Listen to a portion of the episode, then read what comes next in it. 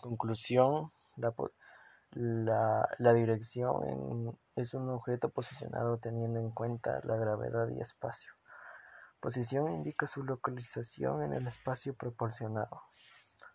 Espacio es el lugar donde se encuentran los objetos en el que los eventos que ocurren tienen una posición y dirección. Gravedad.